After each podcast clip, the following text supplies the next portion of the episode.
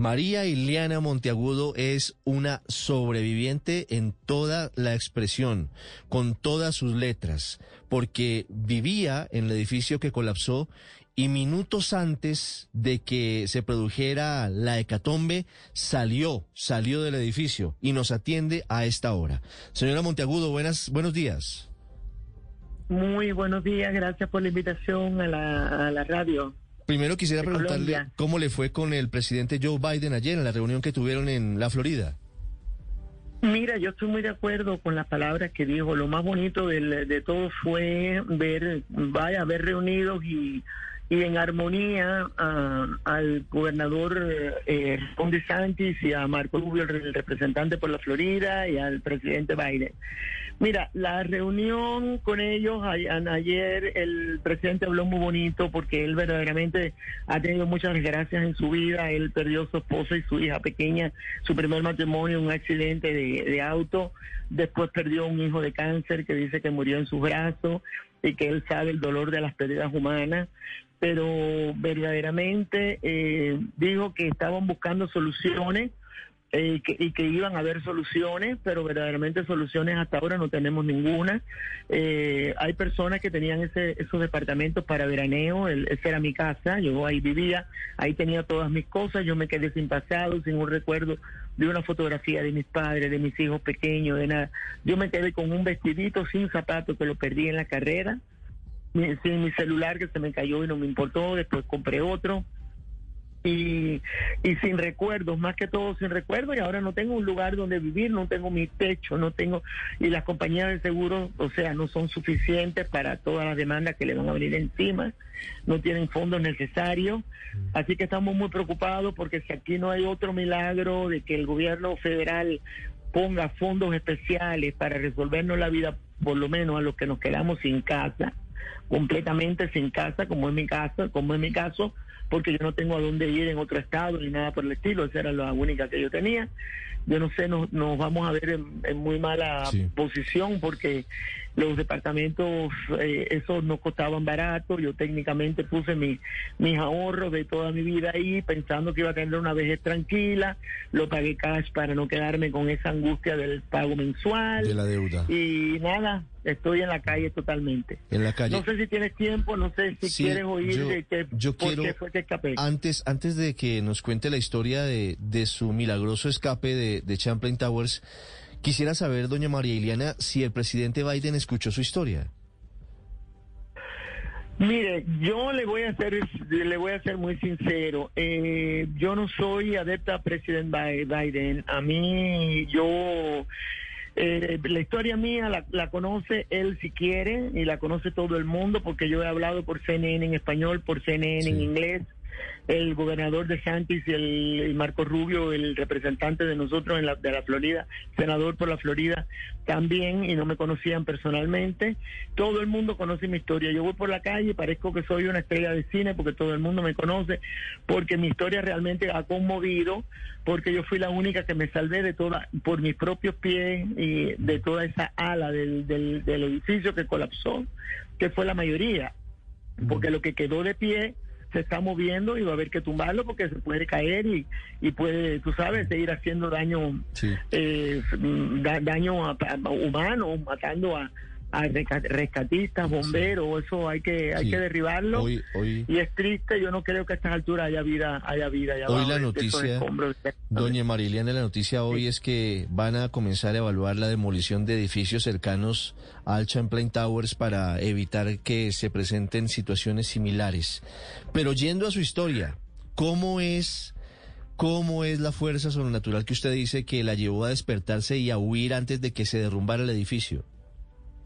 Mira, esa fuerza sobrenatural yo la llamo Dios porque en Él le creo, confío y, a mí no, no fue un ser humano que me llamó ni un ni alguien que me llamó por teléfono que me despertó, a mí me despertó una fuerza sobrenatural que me senté en la cama, yo no sentí ruido, yo no sentí movimiento de nada, yo abrí mis ojos, pero sí sentí un ambiente enrarecido dentro del apartamento, pensé que era que había dejado la puerta del balcón abierta, corrí a la sala y efectivamente estaba abierta.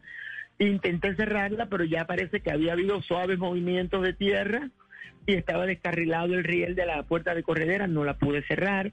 Y en ese momento sentí un craquido grande, más mazo, más fuerte, a mi mano derecha y vi que estaba bajando una grieta del techo hacia abajo, una grieta negra, que a medida que bajaba, se ensanchaba y algo por dentro me dijo, corre, corre, que esto se va a caer. Salí corriendo al cuarto, me puse un vestido, me puse una chola, le decían en Venezuela, ustedes los colombianos le dicen chola, la sandalia de meter el dedo de playa, playera. Me puse una sandalia de... Jabainas en Colombia. Ah, ah, bueno, sí. Entonces, esa misma. Salí al comedor donde tenía mi cartera con, con mis identificaciones, porque algo me decía que yo tenía que estar identificada si yo no llego a tener mi licencia que decía que yo vivía en ese edificio, no me hubiera podido mover por Miami Beach porque aquí está todo cerrado al público normal. Entonces agarré la cartera con mi pastillero de pastillas que había organizado para la salud, tenía las tarjetas de crédito que las había organizado la, la noche anterior, no sé ni por qué, porque yo no ni tan organizada soy, metí esas dos cosas dentro de mi cartera, agarré el teléfono celular que estaba cargándose en la cocina, apagué la vela a la Virgen, cerré la puerta de la casa y me fui corriendo. No solo, no sonó ninguna alarma de, nada, de incendio ni de nada. El edificio completo estaba en un silencio absoluto. Yo no sabía dónde estaban las escaleras de escape porque yo no yo me había mudado en diciembre y, y si viene un ciclón es como único, yo ni siquiera porque el ciclón avisa y tú puedes irte por los ascensores antes que llegue y era un edificio súper elitista, con todo súper bonito, todo ah, por fuera maquillado, espectacular. Busco una escalera de escape por lógica al lado de un ascensor y la encuentro muy lejos de mi departamento, en el ala norte que no colapsa. Entonces empiezo a bajar las escaleras a velocidad, todo lo que podía y siento cuando voy por el piso 4, que serían 3 segundos de diferencia del 6 al 4, la velocidad que venía bajando yo las escaleras, un ruido infernal que me dio a entender que ya el edificio se había desplomado. El miedo mío era que siguiera el efecto dominó y que desplomara la parte por donde yo iba y que me, que me quedara atrapada o aplastada dentro del hueco de la escalera. Y ahí empiezo a gritar yo que no soy testigo de Jehová, el nombre de Jehová, Jehová, por favor, ayúdame. Padre Santo Celestial, ayúdame. Yo no me quiero morir así. Yo quiero volver a ver a mis hijos. Yo quiero ver a mis nietos. Padre, por favor. Yo quiero vivir. Yo amo la vida. No me dejen morir así. Déjame, sálvame, Padre. Ayúdame, Señor, por favor. Y eh, así, eh, pegándole gritos a Dios, escalera abajo.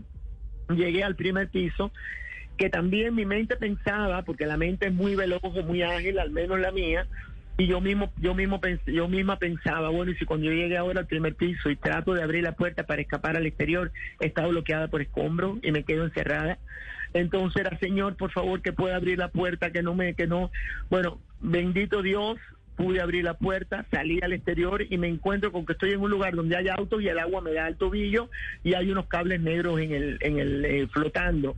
Si eso eran cables eléctricos y tenían electricidad. El riesgo de, que se electrocutara. Claro.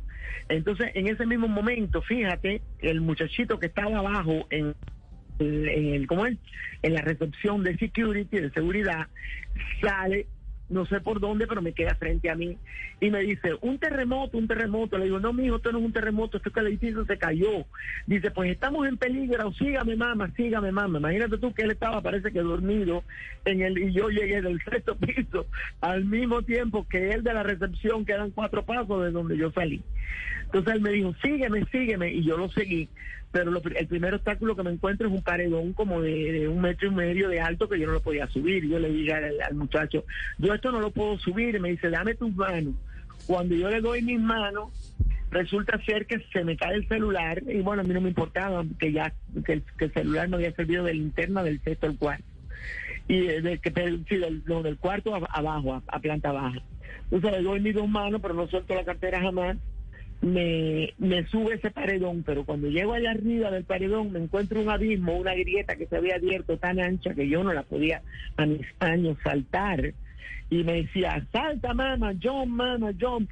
Y yo le decía, no puedo saltarla, no puedo. Miro a la izquierda y Dios me había puesto un pedazo de escombro que me sirvió como un punto de apoyo para yo poner mi pie izquierdo allí, yo vi, yo lo puse con cautela para ver si me, si no cedía a mi peso, no se dio, estaba firme. Yo puse el pie izquierdo allí, di una zancada, como decimos los cubanos, con la pierna derecha y ya toqué tierra firme ya toqué casi llegando ya a la calle, a la avenida Collins, que es la avenida principal de la playa. Mm. Cuando llegué allí habían cuatro policías. Impresionante historia. impresionante. Súper impresionante, pero le quería preguntar, si usted alcanzó a bajar, no, no, tal vez no nos ha dicho que en qué piso estaba usted, si usted se alcanzó a poner su vestido, si usted se alcanzó a coger el celular y su cartera y mientras bajaba, en realidad, ¿qué interpretación da usted a cómo fue que se cayó el edificio, es decir, la grieta que usted vio, ¿qué interpretación tiene usted de qué fue lo que pasó allí? Bueno, mira, cuando yo compré el edificio, a mí nadie me dijo que ese edificio tenía problemas estructurales ni nadie me dijo que había que pagar unos assessments que le llaman en inglés, que son unos pagos especiales que no son las asociaciones de condominio de mil dólares más, porque había que hacerle una reparación de un millón quinientos, de, de 15 millones de, de dólares, perdón de 15 millones de dólares. Ni, me lo dijo ni el, real, ni el vendedor, ni me lo dijo el condominio, ni me lo dijo a nadie. O sea que a los meses de yo estar ahí me llega una carta que ya esto venía del año no sé cuánto, que ya había que empezar a hacer las remodelaciones al edificio para la certificación de los 40 años. Tengo entendido que aquí a los 40 años a todos los edificios le hacen unas inspecciones profundas para ver si pueden seguir siendo habitados o si hay que arreglarle algo o cómo están. A mí me parece 40 años una barbaridad en un edificio, edificios, muchas torres que dan al agua, cuando el salitre, el salitre corroe metales, donde los huracanes baten más duro, eh, donde me parece demasiado 40 años para revisar. Aquí mucha culpa de esta desgracia la tiene el gobierno local, gobierno condal, y hasta el gobierno, eh, ¿cómo se llama? El, gobierno Biden, el presidente, porque verdaderamente eh, las, eh, las leyes para edificar al lado del, del mar sobre la arena mm. deberían ser un poco más estrictas, la verdad. Doña Marilena, ¿usted tiene familiares desaparecidos o usted estaba sola en, en el apartamento? No, bendito Dios, no tengo a nadie. Yo hacía nada más que unos meses que me había mudado mi hijo se había quedado en casa de la novia esa noche, porque si mi hijo se iba a quedar en la casa y yo lo despierto y le digo que el edificio se va a caer o, que, se está haciendo la grieta, me dice, ay, tú estás loca, tú ves muchas novelas o qué sé yo, lees muchos libros de Agatha Christie y eso, ¿qué? Déjame dormir que tengo sueño. Y yo convenciendo a mi hijo de que sí, de que el edificio se iba a caer, nos hubiésemos muerto los dos.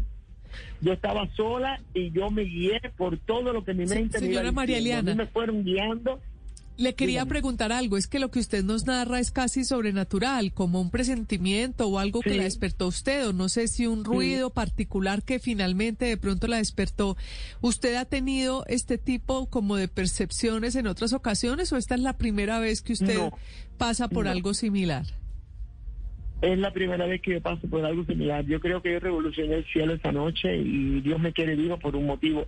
Porque yo te digo que hasta el error que yo cometí, hasta el error que yo cometí, que fue irme a la escalera más lejana de mi apartamento, me salvó la vida. Si yo me voy a la escalera más cercana a mi apartamento, hubiese muerto sepultada. Ahí no hubo ruido, ahí no hubo nada. Una señora del cuarto piso, después me contaron que el esposo hizo el relato y dio el testimonio por alguna televisora de acá, que a la, a la una y pico de la mañana él estaba de viaje y la esposa lo llama por teléfono y le dice, se está moviendo el edificio. Ella vivía en pisos más abajo que el mío, más, más bajo. ¿Usted en qué piso vivía, doña Mariliana? Yo en el sexto, cuando ustedes ven la foto del amasijo ese que no que tú no distingues nada, que es un derrumbe absoluto, ahí en el medio estaba mi departamento, bello, precioso, estaba mi departamento. Entonces, esta señora, volviendo al cuento, llama al esposo a la una y pico de la mañana, fíjate cómo, cómo actúan dos personas bajo peligro y de tan distinta manera. Ella llama al esposo por teléfono que estaba de viaje, lo despierta a la una y tanto de la mañana, le dice, oye, fulano, el edificio este está raro. Eh, yo veo que las losas de la, de la piscina se están hundiendo, yo veo que está saliendo agua por el estacionamiento y se está moviendo extraño. Y en ese momento él pierde la comunicación con ella. O sea que ella si en vez de llamar al marido sale corriendo como salí yo, ella vio, yo no vi nada, yo vi la grieta nada más, Ella vio mucho más que yo porque ella salió al balcón, vivía en el- la parte de enfrente mío, que daba el estacionamiento en la calle.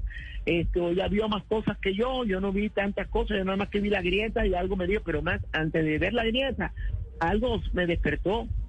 Yo te digo honestamente, mira, si alguien no cree en Dios, es su problema. Pero yo te digo de que Dios existe, que los milagros existen y los ángeles existen. Yo fui guiada por ángeles sin verlo, de verdad. Yo no vi nada, yo no vi nada. Yo no vi un muerto, yo no vi un ángel, yo no oí una voz, Sí. yo no vi nada. Todo fue, hay una fuerza me despierta y en mi mente venían contándome. Es más, me iba a poner, me iba a poner el sostén y esa misma voz interior me dijo, no te lo pongas, esos minutos los necesitas. Un para minuto vivir. perdido. Escucha esto, Salga sin escucha sostén. esto. Claro, 18 minutos. Eh, Doña ¿estamos Marilena Monteagudo. No, aquí estamos, doña Marilena. Gracias por contarnos su historia. Lamentamos mucho, por supuesto, la pérdida de sus recuerdos, de su apartamento, pero celebramos que usted haya sobrevivido a esta tragedia. Ha sido usted muy amable por Celebramos la hablar vida, con nosotros. 10, 9 minutos. Gracias, gracias a ustedes. Que tengan lindo día. Bye, bye, bye.